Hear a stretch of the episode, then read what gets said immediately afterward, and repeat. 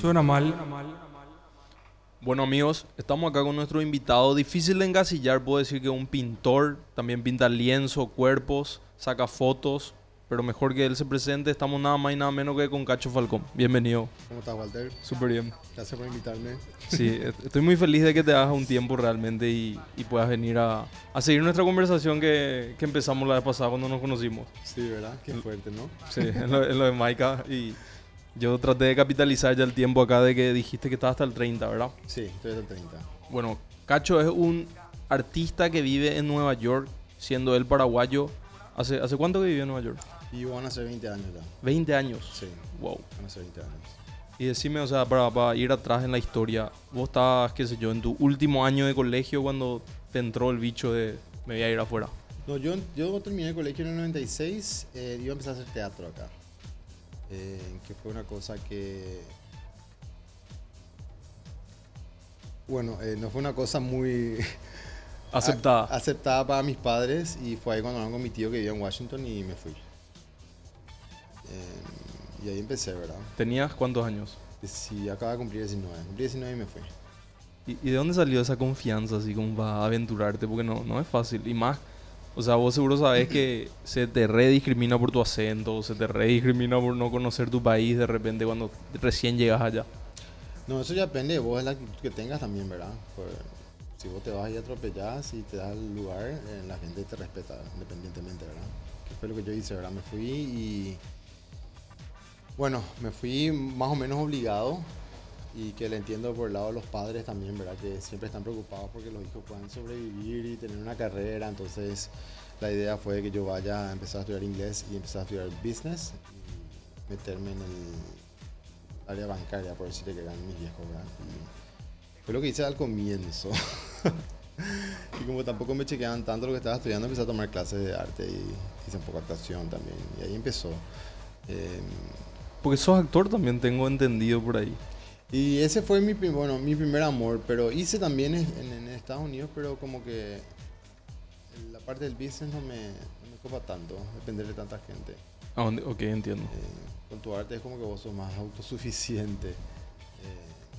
Eh, claro que sí necesitas galerías y cosas así que te pueden hacer, te dan más visibilidad, pero hoy en día con, con las redes es mucho más fácil. Claro, sentido, pon- ¿verdad? poner tu, tu obra afuera para que la gente reaccione. Claro, creas como tu propio canal, ¿verdad?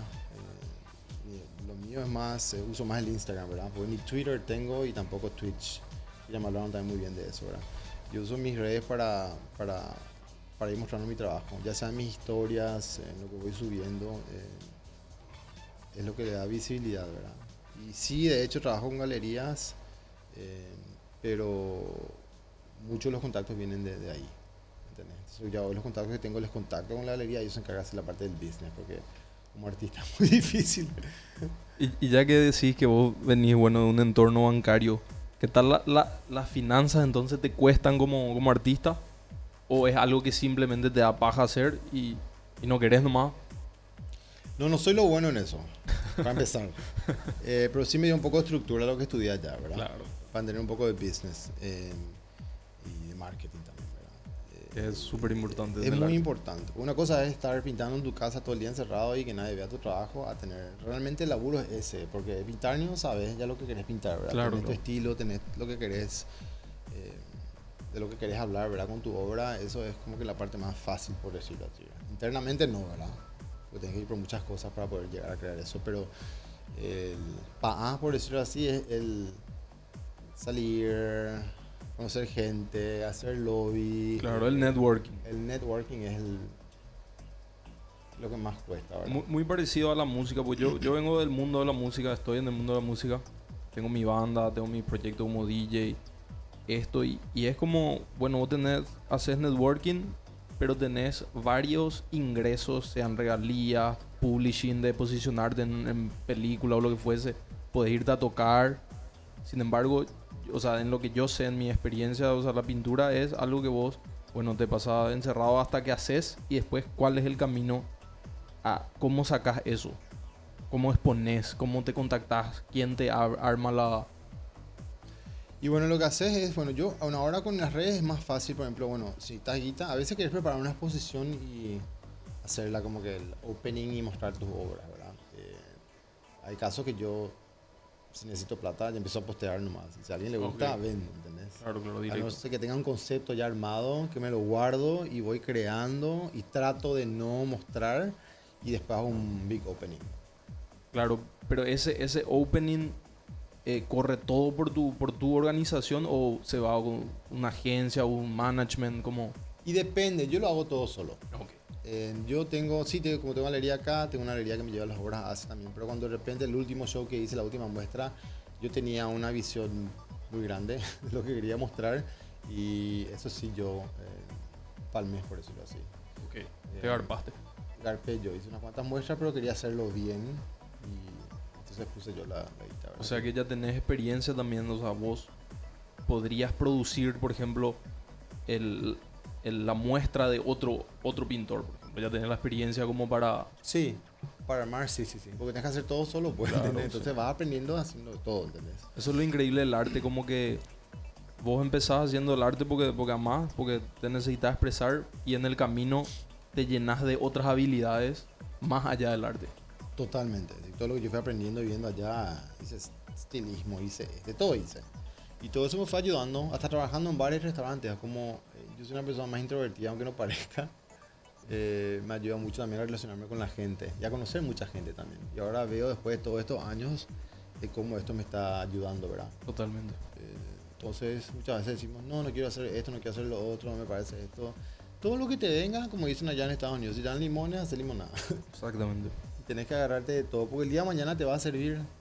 en- mucha gente dice, sí, pero eh, el tema del arte es difícil y todo. Yo tampoco, no es que empecé ya a vivir el arte, ¿verdad? Aparte es difícil en todos lados del mundo. En todas partes es difícil. Entonces si no haces, si ya ya empezás así, luego no hagas nomás, ¿verdad? Agarrarte tu 9 a 5 y hacer tu plata y matate. Vende duplex, claro, sí. ¿Entendés lo que te digo? Sí, no, sí, sí. Depende ya lo que vos quieras y la ambición que tengas y, y creer en vos también, ¿verdad? Y, y con el tiempo te vas armando tu armazón, ¿verdad? Ya, todo lo que sea críticas, todo, porque te estás exponiendo vos a pintar tu obra también, ¿verdad? Es como que le estás presentando a tu bebé al mundo, ¿verdad? Y va a haber gente que le va a odiar a tu bebé, va a decir que horrible o lo que sea, pero tenés que estar preparado para todo eso, ¿verdad? Y seguir, seguir empujando, ¿verdad? ¿Qué duele más? ¿Que a la gente no le guste tu obra o que no le caliente? Que a la gente no le gusta la obra caliente. Pues sabes que ni uno de los dos. A mí no me, No te, no te afecta. no, no me afecta. Soy agradecido por ese que le gusta y ese es bienvenido. No soy agradecido porque puedo hacer lo que me gusta, sin tener que rendirle cuentas a nadie y expresarme como quiero. El resto realmente mm, me pasa. Entiendo. Eh, Una linda postura igual. sí, bien, pero eso, bi- bien punky, me parece. y sí, con el tiempo uno va, ¿verdad? Al comienzo empezás, es como que chao, porque... Pero ahora, cero. Es que, es que si uno cree el comentario bueno, después tienen que creer el malo también. Siempre va a haber gente que le guste tu trabajo y gente que no le guste. Sí, por eso es como... No podés vos estar de, haciendo tu obra para que le guste a la gente, ¿entendés? Eso Claro. ahí ya empezaste lo mal. Empezaste mal. Tienes que hacer lo tuyo. Y después de a poco vas a hay mercado para todo. Sí. Hay mucha gente que no le gusta mi trabajo, hay mucha gente que le gusta mi trabajo también, ¿verdad? Y bueno, yo ya no tengo poder sobre eso. Claro. Yo tengo poder sobre lo que yo quiero hacer y lo que quiero crear. Primero que te gusta a vos. Primero, eso es lo más importante. Yo tengo que ver y sentirme cómodo con esa obra y ahí pongo al... Vos, vos te sentís, o sea, ves tu obra, qué sé yo, tu obra de hace 5 o 6 años y, y entendés y decís, ok, esto está bien justificado o, o decís, esto puedo mejorar acá, la próxima voy a... No todo está justificado porque estaba pasando por un momento en esa época Y entonces se fue ya. personal y técnicamente, entonces está ahí y las guardo y las tengo ahí, aunque nos hayan vendido. Están ahí, el día de mañana, de repente pasan seis años y de repente empiezo otra vez a jugar sobre esa misma obra, ¿entendés? Entiendo. Eh, sí. Al escuchar, siento como que tener una relación más pura de repente con el arte que el que muchos músicos, por ejemplo, tienen con la música. Ok, se me cayó ahí muy cambio. Eh, y yo creo que vos vas, eh, es como cualquier relación, o de pareja o de familia, vos vas creciendo y vas adaptándote a lo que, lo que te hace sentir mejor, ¿verdad? Por eso la gente se separa, por eso la gente esto, ¿entendés? Entonces vos vas buscando eso, ¿verdad? Yo nomás estoy eh, persistente al amor que le tengo a lo que hago, que a veces es súper difícil también y te querés matar, a veces no tenés un peso, a veces que tenés mucha plata, es un sub y baja tremendo. eh, cuando te dedicas exclusivamente a, a eso, ¿verdad? Claro. Eh, pero yo siempre supe a qué me estaba metiendo y sabía que iba a ser así y ahora nada, me las trago y me las aguanto. Está bien. Para mí era muy interesante tenerte porque ya tuvimos varios artistas acá en el programa, pero como que todo es la experiencia siendo paraguayo en Paraguay, como remar. O a veces gente que viene afuera y que le meten Paraguay, pero todavía no tuvimos nadie que sea paragu- paraguayo afuera. Entonces, y para mí interesante saber, porque no es fácil, o sea, vos extrañas tu casa, le extrañas a tu mamá, le extrañas a tu círculo de amigos, lo que fuese de repente. O sea, los primeros años habrán sido difíciles. Y si yo creo que el concepto de que vos salís y te vas y que está todo bien, ah, el tipo viene a Nueva York, Sí, ya, ya. que top. ya eh, está. Ya está, no, no es así. eh. La gente no sabe todo el, el backstory, por decirte así, de todo lo que te tuviste que hacer y todo lo que tuviste que bancarte. Gente que te maltrata en el bar cuando trabajas, cosas así que tenés que bancar porque tenés que tener plata para, uno para pagar tu renta, que es lo más importante, y después para comprar tus materiales para poder seguir creando, ¿entendés? Encima Nueva York no es barato, es la ciudad más cara quizás en alquiler. Es carísima la ciudad. Entonces, Y la gente no está ni ahí, todo el mundo hace algo, entonces vos sos uno más nomás. Sí, sí, es una ciudad súper competitiva, nadie le chupa, un huevo. Vos hacer tus cosas y bueno, tenés que seguir persistente, ¿verdad? Porque si no, la, la ciudad te come. Sí.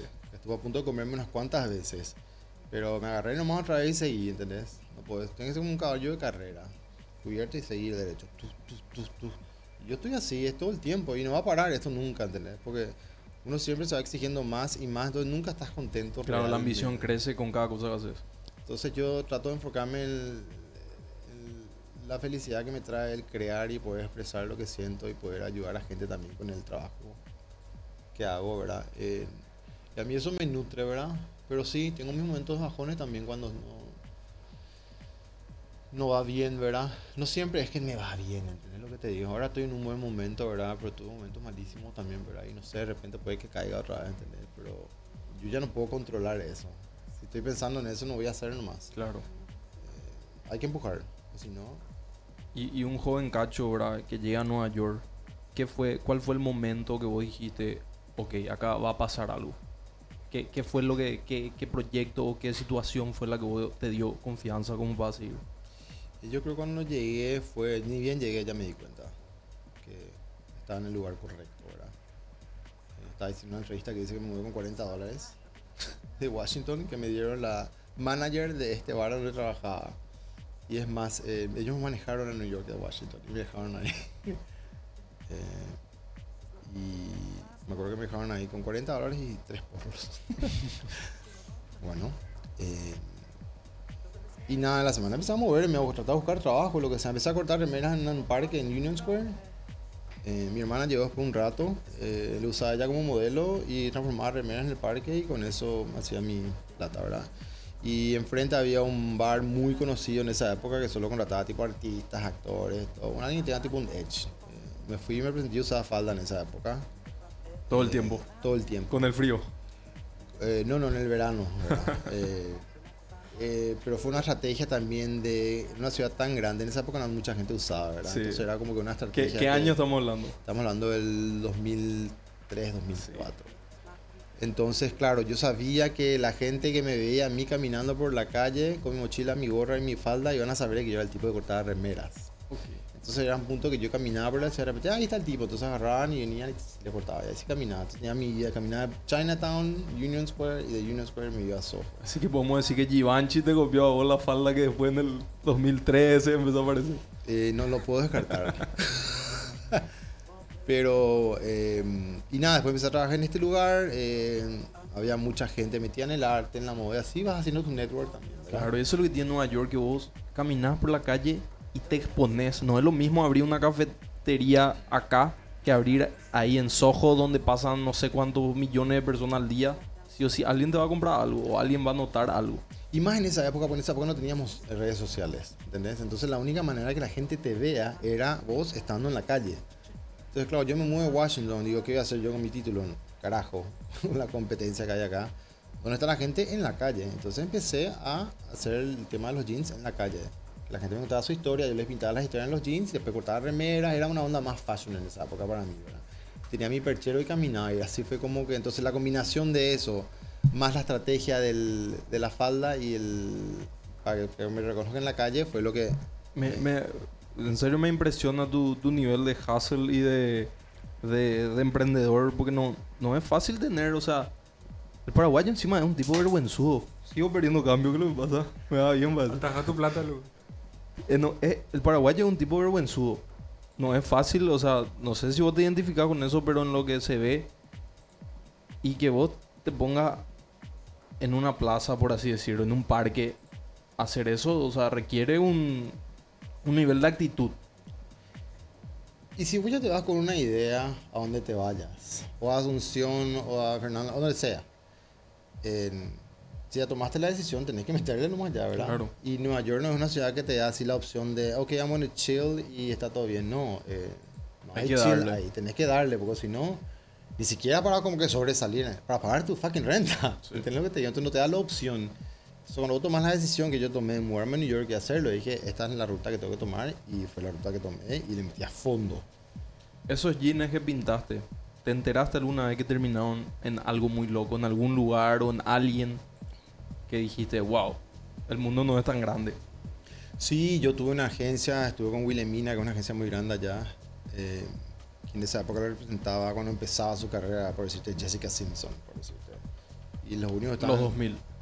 Sí, que en la único que estaban ahí en esa agencia como artista, pues una agencia de modelos, pero tenía, empezó, abrió su artist management y entre estaban ella, estaba su hermana Ashley y estaba el novio de Ashley, que era un tal tipo que se llamaba Ryan Cabrera. Y, sí. en- y entré yo como cuarto. Y le terminé haciendo una campera para allá. De que haya, que haya usado no, no sé, no me enteré, no vi. Eh, como te digo, no había tampoco redes en esa época, era mucho más.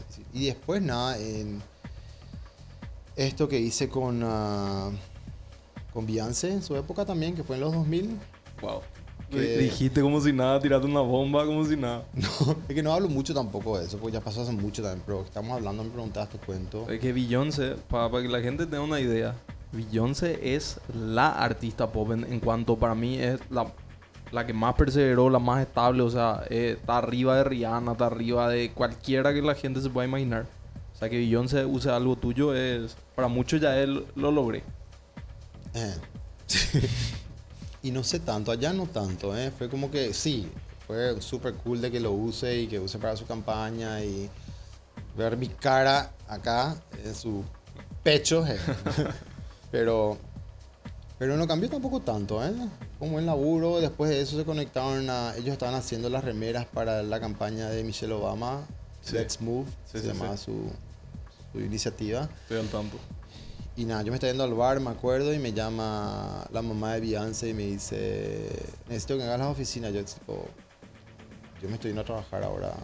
Mi shift empieza a las 7 de la tarde, me está yendo al bar. Me dice, no, tenés que venir. Y yo, bueno, pero tengo que conseguir a alguien. Yo literal me estaba por tomar el metro para irme al trabajo.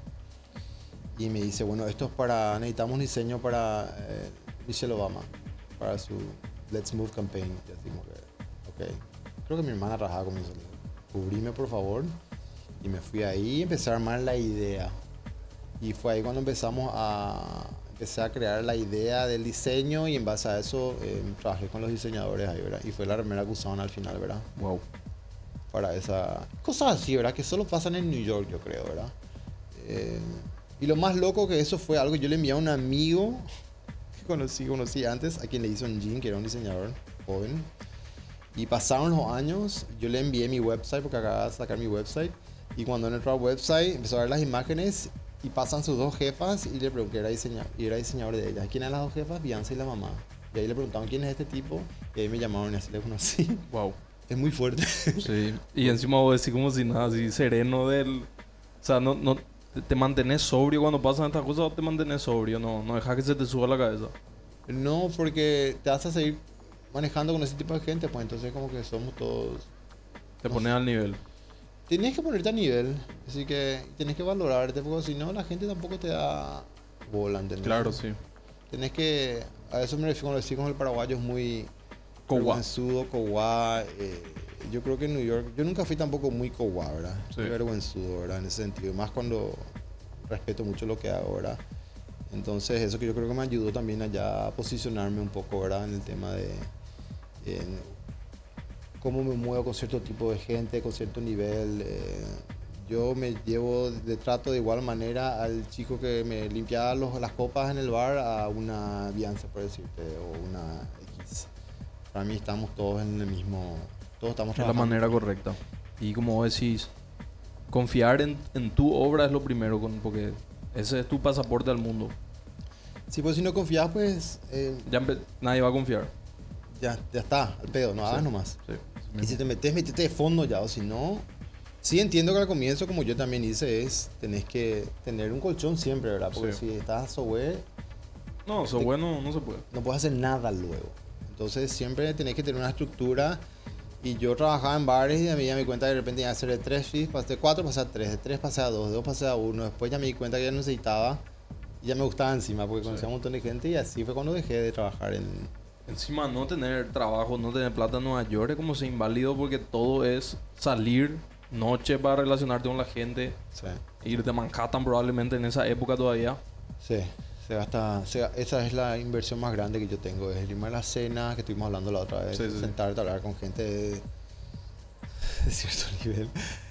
Que gastan, gastan, gastan, pero bueno, pues ya te vas mentalizado a eso y gracias a Dios lo puedo hacer ahora, ¿verdad? Pero igual es tipo un, un divague. Ese es el laburo realmente, ¿verdad? Pero si no haces eso, em, no te manejas a ese nivel, em,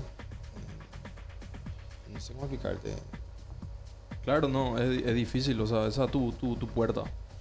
Y es mi puerta, pero tiene un precio. Claro, tiene un precio. Tiene un precio, tiene un precio de rentas en New York, tiene un precio de lo que gastas, del, de huella, todo. Vos vivís en Brooklyn Yo en Brooklyn, sí, en Williamsburg. y sigue Manhattan teniendo el glamour que, que la gente conoce del cine, de, de los videos, o eso ya migró hacia, hacia Brooklyn, hacia Queens. Yo creo que en general las redes sociales mató un poco ese glamour. Eh, inclusive hablando un poco, me voy un poco con las ramas, ¿verdad? El Sí, tema sí, de sí. Netflix, por ejemplo, y las películas, como que antes el movie star era el que vos pagabas pues, para irte al cine para verle a un Brad Pitt o a un lo que sea, ¿entendés? Ahora ya puedes verlas en Netflix. Cambió un poco esa dinámica también, ya no es más tan así. Claro, aparte, no sé, hasta los mismos youtubers ya son como estrellas para los jóvenes. que son ahora las estrellas realmente, ¿entendés? Vos- Yo tengo 44, hablar con alguien 25 y yo no conozco a esta gente que hace... Claro, no tengo idea, ¿entendés? Entonces lo que yo hago es trabajo con una chica que tiene 25 y ella es, por ejemplo, la que me... Hace las conexiones de, de ciertas cosas. de ese level, ¿entendés? Porque yo ya ni hablo el lenguaje, ¿entendés? Entonces me tengo que seguir informando. Es decir, pensando más en una... Porque estos grandes artistas siempre hacen colaboraciones con, con gente menor, como en su época hizo Madonna con Justin Timberlake por ahí. Claro, por decirte. para seguir siendo relevante y para seguir... Es lo que, por ejemplo, no sé, ser hip, como se dice, estar siempre fresco ahí en, en lo que... Y contame, Cacho, entonces tu, tu primer gran amor con la pintura fue la moda. Ah, con la pintura me decís. Eh, o sea, al, al llegar empezaste combinando, pintando jeans, pintando remeras. Bueno, eso empezó en una clase de arte que yo tenía en, en Virginia, en Washington. Eh, El proyecto final era hacer un retrato de tu vida, ¿verdad? En cualquier medium, podía ser escultura, lo que sea. Y yo opté por dibujar eh, desde la remera hasta el, el zapato, ¿verdad? Y le di la presentación, lo que hice fue me llevé un saco enorme, me abrí y empecé a hablar de, de mi vida, de lo que estaba pasando en ese momento, ¿verdad? Eh, Súper emotivo encima, que tuvieron que parar la clase. Eh, estaba pasando por algo, ¿verdad? Eh, y nada, eh, fue algo muy sincero y muy puro lo que yo presenté. Eh, y nada, empecé a usar los jeans. Washington, ¿verdad? Que todo el mundo se viste de negro y de gris, no sé. Y de traje. Eh, y la gente empezó a preguntar, ¿y esto qué onda? Y no había todavía mucho la onda de los, viste, claro, los pintaban bien ya de los 60s de todo, pero eh, como que hubo una pausa grande. Yo empecé a usar la gente me empezó a preguntar qué onda. Y les empecé a contar que era mi historia y empecé a relatar lo que estaba ahí, ¿verdad? Y de ahí nada, mis amigos en esa época con estos amigos que vivían me abrieron el garage de su casa. Entonces la gente venía con sus jeans y me contaban sus historias, teníamos otra sesión ahí. Yo dibujaba eso en los jeans. Y de ahí nomás, eso por accidente pasó eso y se empezó a volver tipo una... Ahí empezó realmente a, por decirte... el- A moverse. A moverse el pirapiré. Sí. Y de ahí vine acá, eh, le hice a un, a, a un grupo de chicas, después eligieron a sus amigas y sabes cómo va a acabar raro. Se pone Sí. algo de moda y todo el mundo empieza. Siempre vas y venís. Eh, ven- sí, siempre vengo. ¿Cada cuánto? Y sí o sí en una vez al año a veces trato de venir Ah, dos. ok. Eh, y ahí empezó, ¿verdad? Empezó eso y después nomás eh, me empecé a alejar un poco de lo que era moda por una recomendación que yo también acepté, ¿verdad? Eh, pero en fin. Eh, empecé a trabajar más en lienzo, la misma temática, después pasé a los cuerpos en el 2013. eh, y siempre es como una terapia, es como un cleansing, le llamo. Decís que una vez que pasaste a los cuerpos, caíste más en el spotlight. Sí, eso me dio muchísima visibilidad, pero muchísima más, yo creo. Eh, ahí te das cuenta cómo la gente. eh, eh, el atractivo de que es la gente, está la gente que tiene el morbo, está acá, uno se va con. Claro, con lo, con lo que sea que tenga en su cabeza, pero está abierto a todos. Está, y vos tenés que estar abierto a que cada uno piense como quiera también, ¿verdad? Lo que la trae, lo que la trae, ¿verdad? Claro. Eh, por eso yo hablo mucho del proceso también, porque mucha gente se va por el lado morbo también y no entiende que es todo un proceso de cleansing que yo hago. Eh, y eso aprovecho cuando hago entrevistas, ¿verdad? Y explico un poco de cómo Sí. es. Eh, yo tenía un collector en Milán que me dijo como que, che, ¿qué onda esto de los cuerpos? Como que... Nada que ver más o menos, ¿verdad? ¿De Encima en dónde Milán. salió eso? Sí, y me dije yo, me dije, le expliqué yo el proceso, me dijo, bueno, vos tenés que explicarle a la gente cómo se vive en cinco años para que entiendan el proceso de eso. Eso es lo que le hace lindo. Ahora yo quiero también, más o menos, me dijo, ¿verdad? No. Claro, es que te conectas ahí con el, con el, vamos a llamarle, con el producto de otro modo. Y ahí entendió. Entonces ahora lo que hacía era con los subjects que pintaba, en, al terminar les pedía que me escribieran un poco qué les pareció la experiencia y qué sacaron de eso. Entonces ahora yo lo que voy posteando son fotos de ellos con, con, con lo, que, con lo que fue para ellos hacer la experiencia, ¿verdad? Para que la gente entienda un poco también. Por eso tengo mucha gente que se hace porque de repente te haces vos por decirte, vos te vas a hablar con un grupo de amigos y decís, puta, fue una experiencia en la zamputa, pude reconocer muchas cosas acerca de mi vida, qué sé yo, lo que te haya ayudado o no, ¿verdad? Pero igual te vas a compartir y ahí es cuando empieza la gente a querer hacerse, ¿entendés? Y ahí empezó como que el snowball effect. Y la prensa también, ¿verdad? Me, me es muy interesante eso. Y encima todas las personas tienen, tienen personalidades distintas. ¿Y cómo, cómo manejas? O sea, cómo, ¿de dónde salen luego los modelos?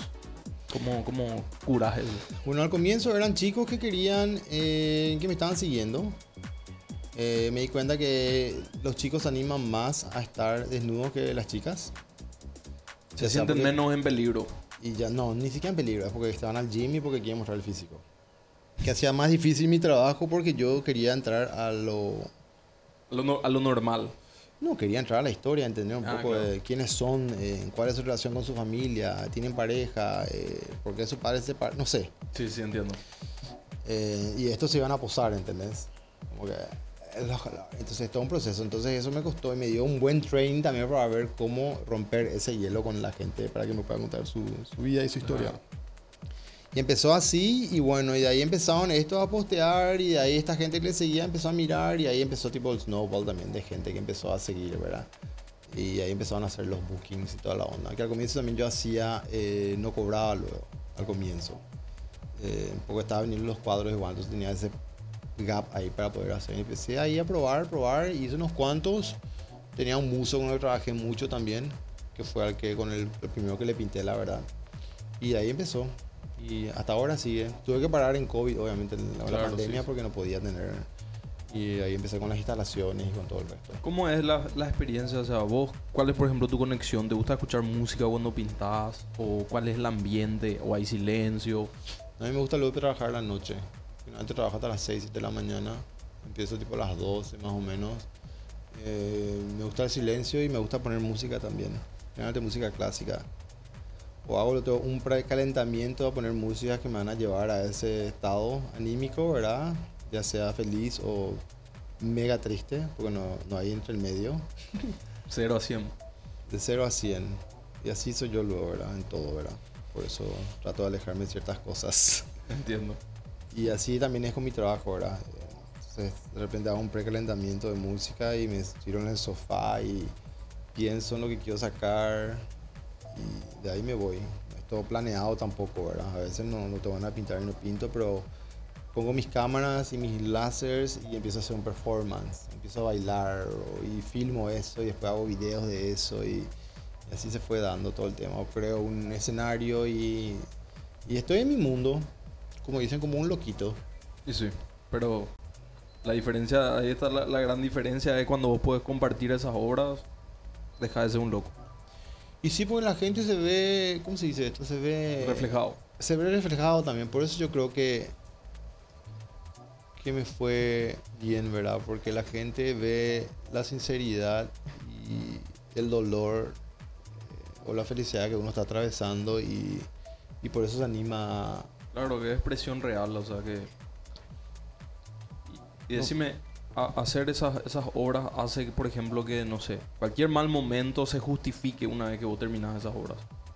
Decís así, ok, esta etapa fue con esto. Eh, si yo miro mis obras de hace, no sé, 15, 20 años y es exactamente lo que estaba pasando en el momento. Es como un diario, básicamente.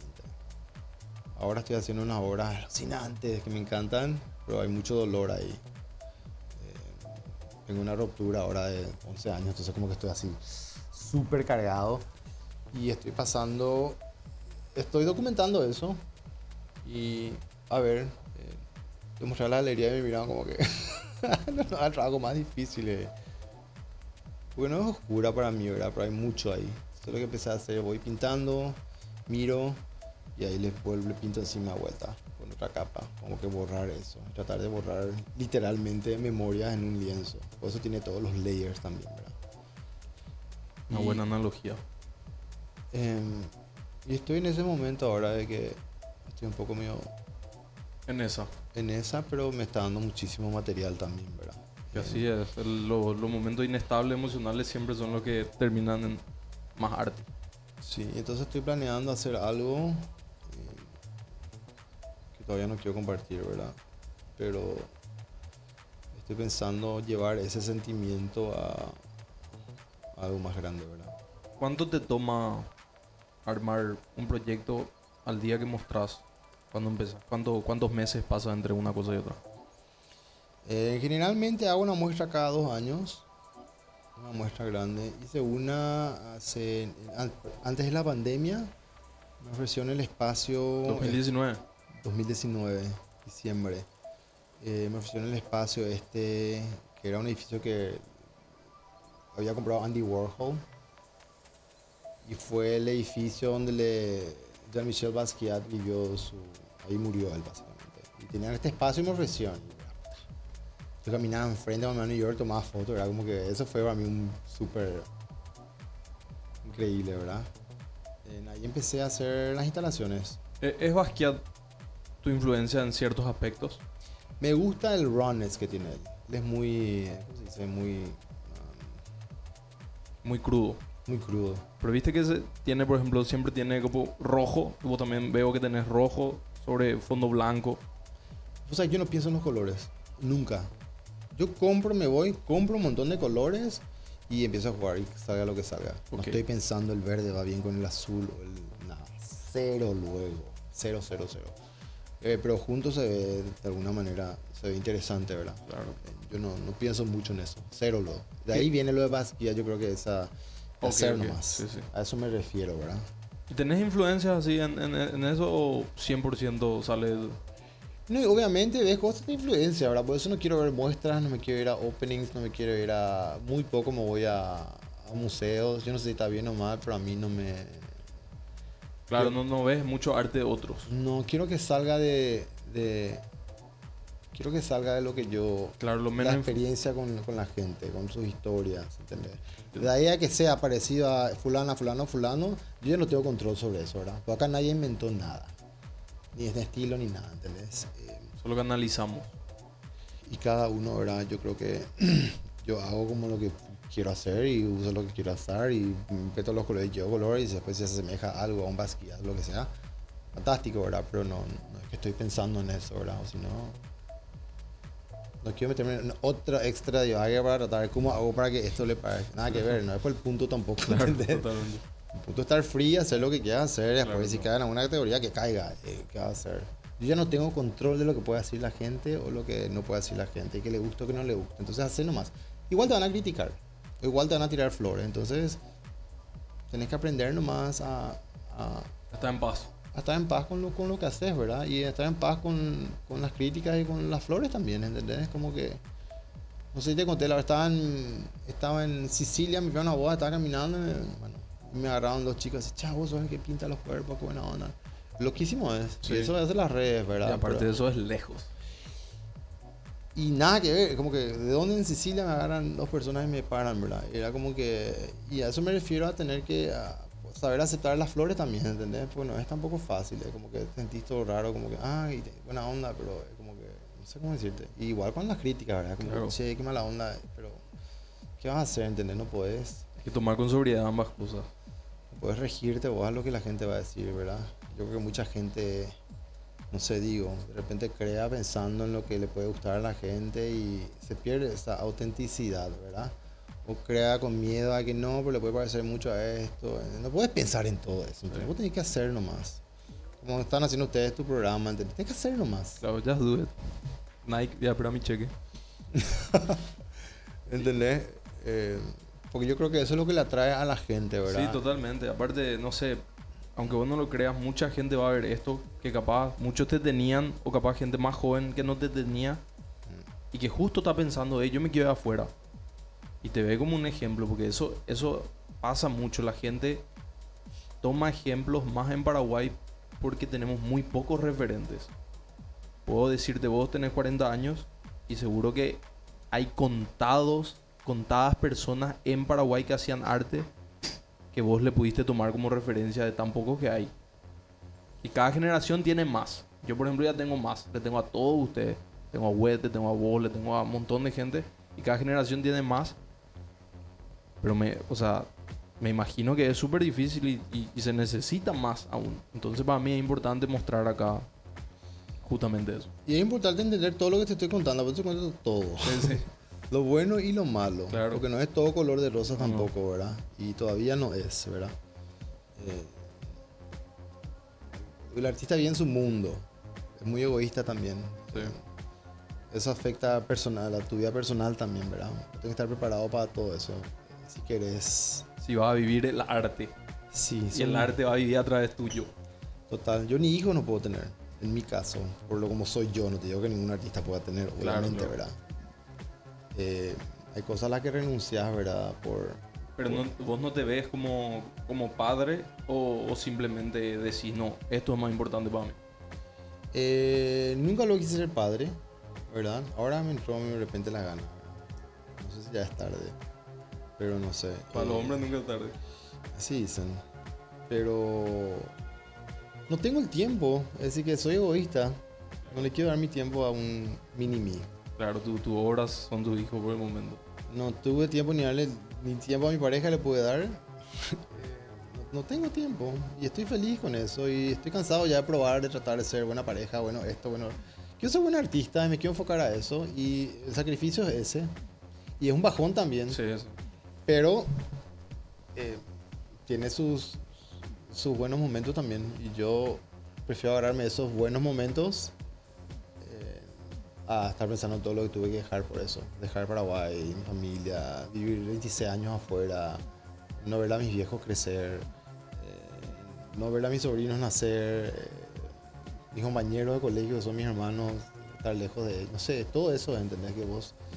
Que yo creo que muchas veces la gente no, no se da cuenta tampoco de eso. Lo ven como que, ah, ya está ya lo hizo y Ya está en Nueva York, ya, ya lo lograste. Él lo ya...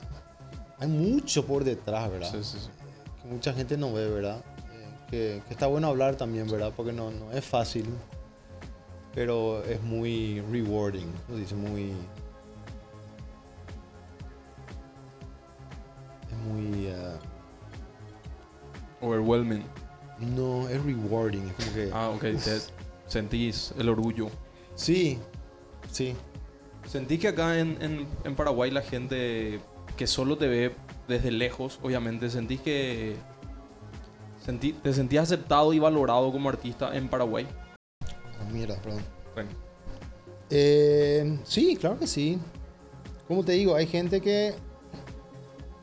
eh, hay gente que le gusta, hay gente que no. Eh, pero sí, me gusta escuchar de repente que me dicen, che, hoy mi hija vino y hablaban de vos en el colegio, por ejemplo, ¿entendés? Ser un referente. Lo máximo es, Sí. como que, wow. Y yo no me formé acá encima, ¿entendés? Como yo empecé allá. Yo no vine a la escuela acá tampoco, los grandes maestros ni nada. sea, es como que yo vine de allá y vine como un extranjero más o menos acá a Paraguay. Y me gusta mostrar lo que hago acá también, ¿entendés? Por más de que yo tenga ya mis más ingresos allá, es como que me gusta compartir también lo que estoy haciendo, ¿entendés? O hacer cosas como estas, de sentarme claro, a hablar y- contigo y compartir como es mi experiencia afuera, porque tienen ustedes sus referentes acá también, ¿verdad? Eh, y yo conozco, tengo ami- amigos artistas acá que le va muy bien también, ¿entendés? Que sería bueno también hablar con ellos, ¿verdad? Y Sí, ver sí, su, punto, ¿verdad? Totalmente. eh, de cómo ellos viven acá, porque viven muy bien también, ¿entendés? Yo allá vivo bien también, ¿verdad? Y- pero como en todas partes, tenés tus altibajos, ¿entendés?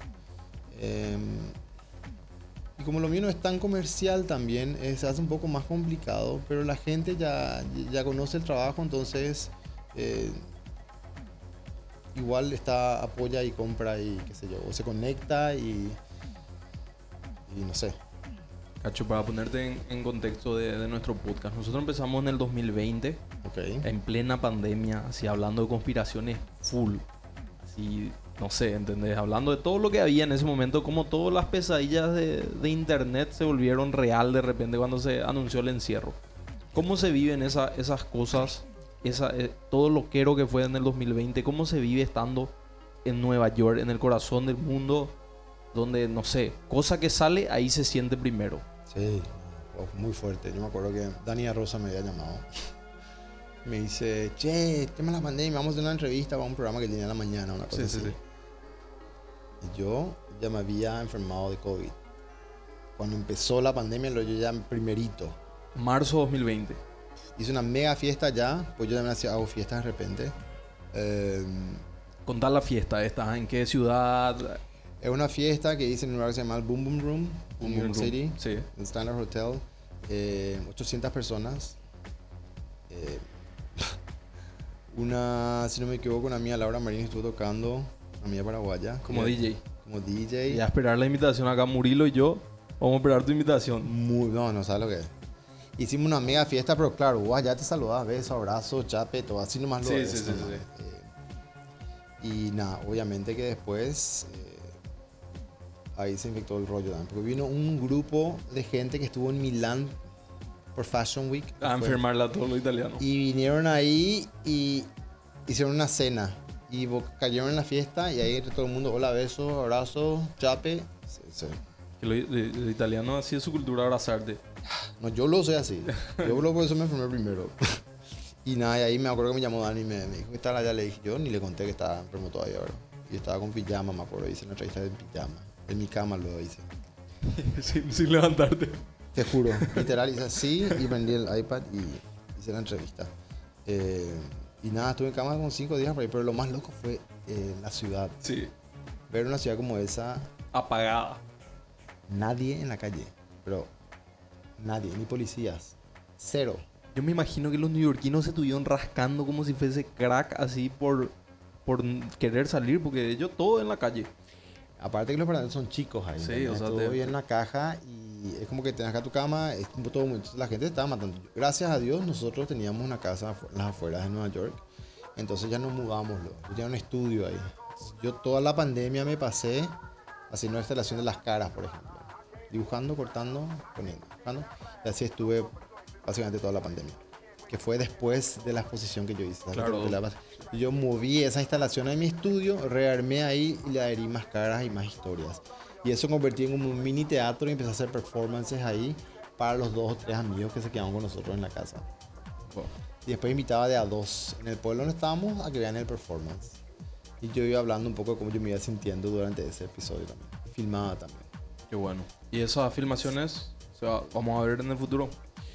Tengo ahí todo guardado. Pero, Todo pero va. ¿es algo personal o va a ser algo No sé, día de mañana voy a usar seguro para algo. Tengo todo, todo hago en el teléfono. eh, a veces posteo un poco. eh, posteaba en esa época un poco lo que hacía, ¿verdad? Pero hay cosas que todavía ni mostré todavía, que fui practicando esos años de pandemia. Y es lo que quiero hacer ahora, ¿verdad? Combinar un poco eso y llevarlo acá a un, hacer una, alguna muestra performativa. eh, no sé todavía, estoy sondeando lo que quiero hacer, pero tengo todo ese material. A eso me refiero cuando haces cosas, de repente decís, ay, esto no me va a servir nunca. Sí, Siempre te sirve. Nu- Nueva York, tengo entendido que está más peligroso que nunca después de la pandemia. Eh, sí. Más loco por la calle, gente hablando sola, alguno de quien patinar sobre hielo en el asfalto. Que sí, ya empieza la página de sobre hielo en un mes por ahí, con el frío que va a Sí. hacer. Eh, sí, está mucho más insegura, totalmente. Brooklyn no tanto. Brooklyn como que no pasó nada luego. Brooklyn es... Como que todo se mudó ahí. Brooklyn parece una, una revista caminar por ahí últimamente. Yo, yo estuve en el 2019, pasé año nuevo ahí, Mm. en Nueva York. Y le sentí luego diferente, capaz, no sé, porque era año nuevo, justamente, pero no sé, tenía un aire extraño a, las- a las veces anteriores a las que fui. No, pero la pandemia la fulminó como nos fulminó acá también en Sí. Paraguay. A todo el mundo le fulminó. Nunca el mundo entero pasó por algo al mismo tiempo, Sí. ¿entendés? Y le vi a, a Brooklyn más hipster que nunca. Así más revista que nunca. Y bueno, está un poco más. Ese es el tema ahora. Que bueno, yo me mudé a Brooklyn hace 15 años, por decirte. eh, no era tan revista.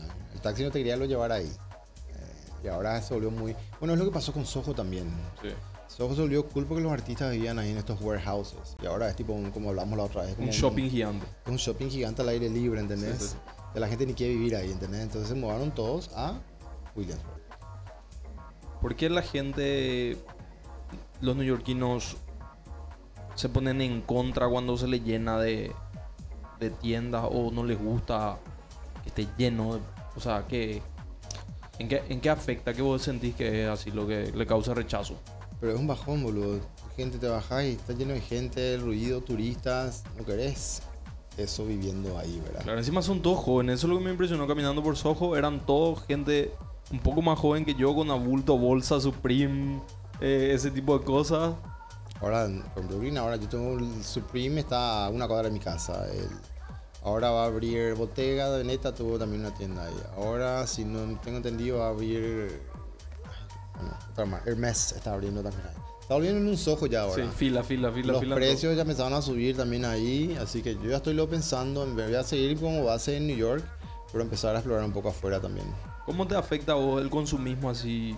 Y más a alguien que le gusta, qué sé yo, verse bien, no le gusta la moda, ¿entendés? Todo lo que sale, sale ahí primero. Sí. Y te enterás y sale fuerte y las campañas son ahí. ¿Cómo eso te afecta a tu bolsillo? ¿Así sos de querer todo o ya no, no le seguís, no te calienta? No, yo compro lo vintage y segunda mano, siempre. A no ser que vea un pantalón como este, me compré en Gap en Milán porque es la única tienda que tiene este tipo de pantalón, ahora que estuve. Pero aparte de eso, eh, yo siempre compro todo de segunda mano, ¿entendés? O entras a eBay y te compras la mega campera finita, eh, no sé, de Ralph Lauren por... Claro, la, la que copian otra vez para lanzar la nueva colección.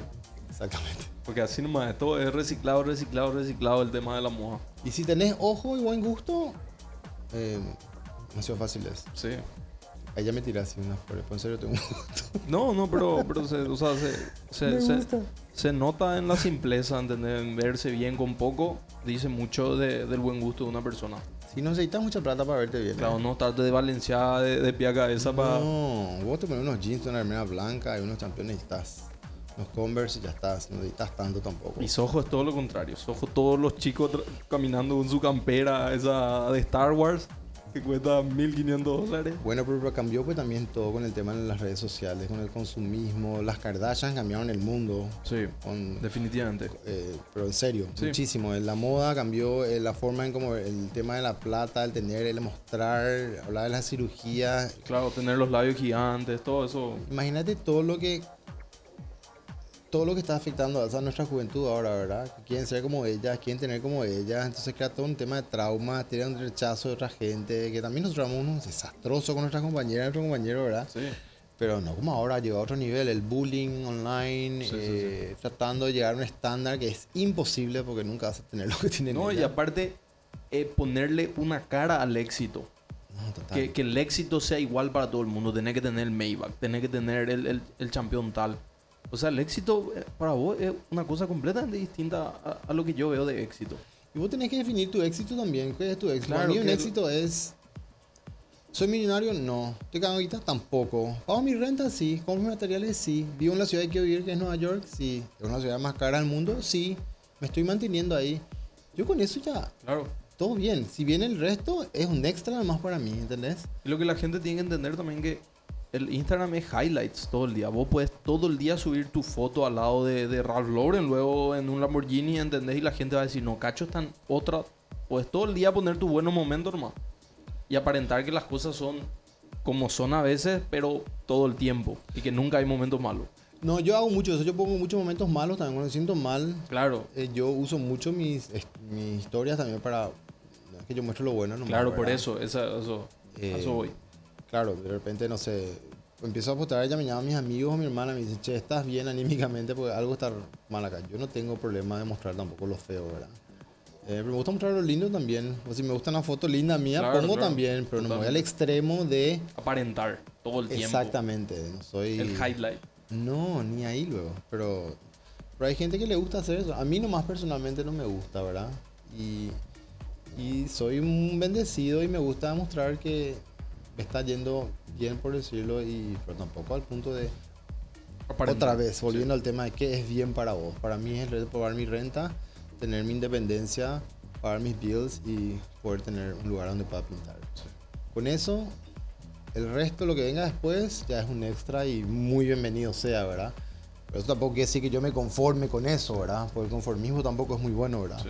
Eh, ¿Qué más puedo hacer? ¿Cómo puedo presentar? ¿Cómo puedo subir el nivel de mi obra? ¿Cómo puedo subir el, el nivel de la presentación de mi obra? Siempre está hambriento. Siempre. Entonces, como la última muestra igual. eh, metí todo esto, eh, la guita para hacer esto porque quería hacer de una cierta manera y estoy súper orgulloso y está bien. ¿Me quedé sin un mango después? Sí, pero después otra vez, unos meses empezó otra vez. ¿Cómo, qué, ¿Cuál es tu opinión de así, algo que, que me encantaría saber así? Vos siendo ya un, un señor joven, ¿verdad? Y allá estás en Nueva York, pasaste por un montón de, de, de momentos y viste un montón de modas, ir y venir, redes sociales, Orkut, Tumblr, lo que sea que, que se usó, ¿verdad? ¿Cómo vos ves hoy la relación que tienen, por ejemplo, no sé, una chica en OnlyFans se, se nombra a sí misma como artista o que, eh, que hace contenido, ¿verdad? ¿Cómo vos ves eso? ¿Te parece que es positivo que la gente tenga esa, Plataforma. esa facilidad así de, de- de ver sexo, de ver desnudos y eso? ¿O ves como que, no sé, la gente se debería descubrir un poco más? Mm, No, yo estoy de acuerdo en que vos hagas lo que quieras. Sí. Ahí, si vos sos el que querés seguirle a esta que se pelota en OnlyFans, bueno, ahí ya sos vos el culpable, porque Claro. sos vos lo que estás, lo que hicieron, lo que pasó con las Kardashian, volviendo a las Kardashian. Sí, sí, sí. Eh, somos nosotros los que le estamos alimentando a esta gente y si te pones a pensar, la gente con más seguidores son la gente que más cuerpo muestra. Claro. Digo nomás en el sentido de que yo como artista, ponerle, yo puedo subir hoy mi obra en TikTok. Nunca va a tener el impacto que va a tener mujeres en bikini, ¿entendés? Claro. Siempre tienen más vistas. Claro. Y todo se reduce nomás hacia, a- hacia algo tan carnal y, y primitivo nosotros. Hoy en día vamos a decirte que, que vos entras a Instagram y es todo lo que hay, ¿verdad? Yo no digo que esté mal. Digo nomás que se adueñó de, de- de- de toda la, la visibilidad en cierto aspecto. No, pues siempre fue así, el sexo siempre vendió. Siempre, pero de siempre. Ahora tenemos más visibilidad nomás. Ustedes, ¿verdad? Sí, sí. Eh, nosotros no teníamos eso antes, ¿verdad? Eh, pero siempre vendió. El, el sex appeal, el sexo, No, todo. no, claro. Que son cosas distintas. Otra, el sex appeal, vamos a llamarle algo que vos podés... Yo ni me puedo dar cuenta que vos tenés sex appeal, ¿entendés? Simplemente algo me cayó bien. Bueno, pero sí, total, eso es natural, ¿verdad? Pero también saber que tenés sex appeal y jugar con eso también ya es otro Claro. divague, ¿entendés? Eh, pero yo no estoy en contra de que nadie, si vos querés No, hacer no, tu... completamente, obvio. Eh, ¿Me ofende? No, No, no, no. para nada. Eh, cada uno hace lo suyo y hay mercado para todo, Sí. ¿entendés? Entonces hay gente que es... eh, sabe que ese es su fuerte y le hace y le va bien también. Sa- ¿Sabes por qué te pregunto? Porque et- en cierto aspecto esto es algo nuevo. ¿Por qué te digo que es algo nuevo? Porque bueno, siempre existieron revistas y eso, pero la gente que estaba en esas revistas eran gente, vamos a decirte, distante a, a- a uno, ¿verdad? Ahora va a pasar que la próxima generación, literalmente un 80% de sus madres van a estar en OnlyFans. Sí. Y yo me pregunto, ¿va la gente a normalizar y va a estar todo bien vos con tus compañeritos? ¿O qué va a generar? No, no sabemos. No sabemos. Y eso es muy loco. O sea, no sabemos las consecuencias de nuestro celular. No sabemos hasta dentro de probablemente 50 años cuando compre un iPhone y venga con un tipo, un cerebro así reventado como en el cigarrillo, un pulmón Sí. y diga, puede causar daño de, de ansiedad, pesadillas, de un montón de cosas. O sea, estamos... Y ahora está, está todo a, está todo a la vista ahora. Le cagó muchísimo la carrera a muchísima gente te pones a pensar. Ya la John Galeano, que lo filmaban en un café hablando de no sé qué, ta ta ta, pam, y los hombres judíos, tan, le cancelaron, boludo. Mataron su carrera. Ahora hay que, hay que andar con mucho cuidado. eh, Porque Las cámaras están por todos lados. están por todos lados y está el cancel culture ahora, que Sí. se quieren cancelar por cualquier cosa. Igual yo creo que es, ese, eso se está yendo de a poco. El cancel culture yo creo que está en su, en su, se está apagando ya, como la que la gente no le da tanta bola otra vez. Ahora está menos, sí, Sí. pero todo muy fuerte. A sí. muchísima gente. Eh, y bueno, para eso tenés que cuidarte, a no ser que vaya con el concepto en el que estás trabajando y bueno, y te ayuda. I don't know. Así que no. Como te digo, yo no pienso tampoco mucho en eso. Claro, no, yo, yo así por, por tirarte nomás un- una Pero- teoría así de, de que todo está por descubrirse, así la, nuestra, nuestra humanidad se está hackeando ahora. Ah, sí, total. Esa es una buena manera de decirlo. ¿entendés? Entonces, ¿qué va a pasar? ¿A qué vamos a evolucionar? Y no sé, la verdad que eso, en- como está todo cambiando tan rápido Sí. ahora, no sabemos, como decimos, en 10 Sí. años va a yo, ser. yo mi pregunta no es que yo esté en contra de OnlyFans ni nada de eso, sino que simplemente, sí, simplemente era así como que, no, me pongo nomás la duda de qué van a, qué van a decir los niños, ¿entendés? En, en tanto, ¿va a ser normal o va, o va a generar conflicto? Pero, te pones a pensar, ahora nomás están mucho más normalizados en las drogas, el sexo, todo. Entras a un programa, ah, tenés tu iPad, puedes ver Euphoria en Netflix, Claro. y claro, los niños piensan completamente diferente. Bueno, pero no sé, Kids, la película Kids, eh, que, que hablamos el otro día de, de, Ah, sí. de- de- de lo de Supreme, era una película donde salió en el 93 y es peor que Euphoria. Sí, pero no había el alcance que había ahora. Ahora pues, todo el mundo tiene teléfono. Claro. Vos te podés esconder en el closet y mirar eso. Antes era todo un divague, está Claro, mucho claro. más, eh, perdón, mucho más abierto ahora. Entonces, eso es lo que está contaminando en cierto sentido la. eh, o de repente no. eh, Sí, la, la porque no sociedad. sabemos Depende que- de cómo lo Claro, veas. no ¿verdad? sabemos qué va a pasar. Pero igual yo creo que todo es tan cíclico que ahora como que toda la gente es despierta, vamos a decirle que le llaman ese término. Y después eso se va a ir también. La Sí. gente cree, no, esto es la evolución, ya estamos y esto se queda. No, no, no, todo cambia. Después vuelve otra vez, después cambia otra vez, después vuelve otra vez. Ahora la diferencia de antes, nosotros a ustedes, es que ustedes tienen mucho más. Eh, tenés en tus manos todo, ¿entendés? Que es bueno, pero es malo también. Sí. Tenés información y la información es poder, pero cualquier información no sirve para nada también. Y cómo usar también ese tool que tenés, que es el teléfono y todo. Y como yo uso mucho eso, en- como te dije, en mis redes, poner un poco afuera lo que yo hago ahora. Eh, y voy jugando con eso también. Poner una foto en menos, tenés más like. Tener una foto de tu cuadro, tenés menos. Tenés, y vas jugando. Yo siempre pierdo seguidores todo el tiempo cuando pongo obras y todo. Pero uy, yo estar pensando en si tengo Claro. uno o dos más. Así que así. Pero, que ver. pero igual el Instagram y eso es puro bots, así eso que se te, que se te van, normalmente no son ni perfiles reales, son perfiles que se- te siguieron luego para que motivarte a que vos sigas así, así, así. Claro, yo menciono esto porque hay mucha gente que está muy con el tema. de Claro, que, los "Ay, followers, los followers. Y no, me puedes seguir, me puedes, esto más impedir, no sé qué. ¿Qué te importa, boludo? Claro. Hacé, tu, hacé tu vida y si es auténtico y está ocupado, la gente te va a seguir. Hay mercado para todo. Tu Así que- dólar es lo que tenés que apilar, no tanto tus seguidores. Exactamente. Bueno. Eh, un placer, Cacho, realmente. Que, Igualmente, que- gracias por invitarme. que- porque yo sé que ah, estás seguro todo el mundo te quiere ver, tu familia, lo que sea, y que te hagas un tiempo para venir acá a hablar significa mucho para mí. Gracias, Walter, por invitarme. Bueno, gracias. Esto fue Zona Mal.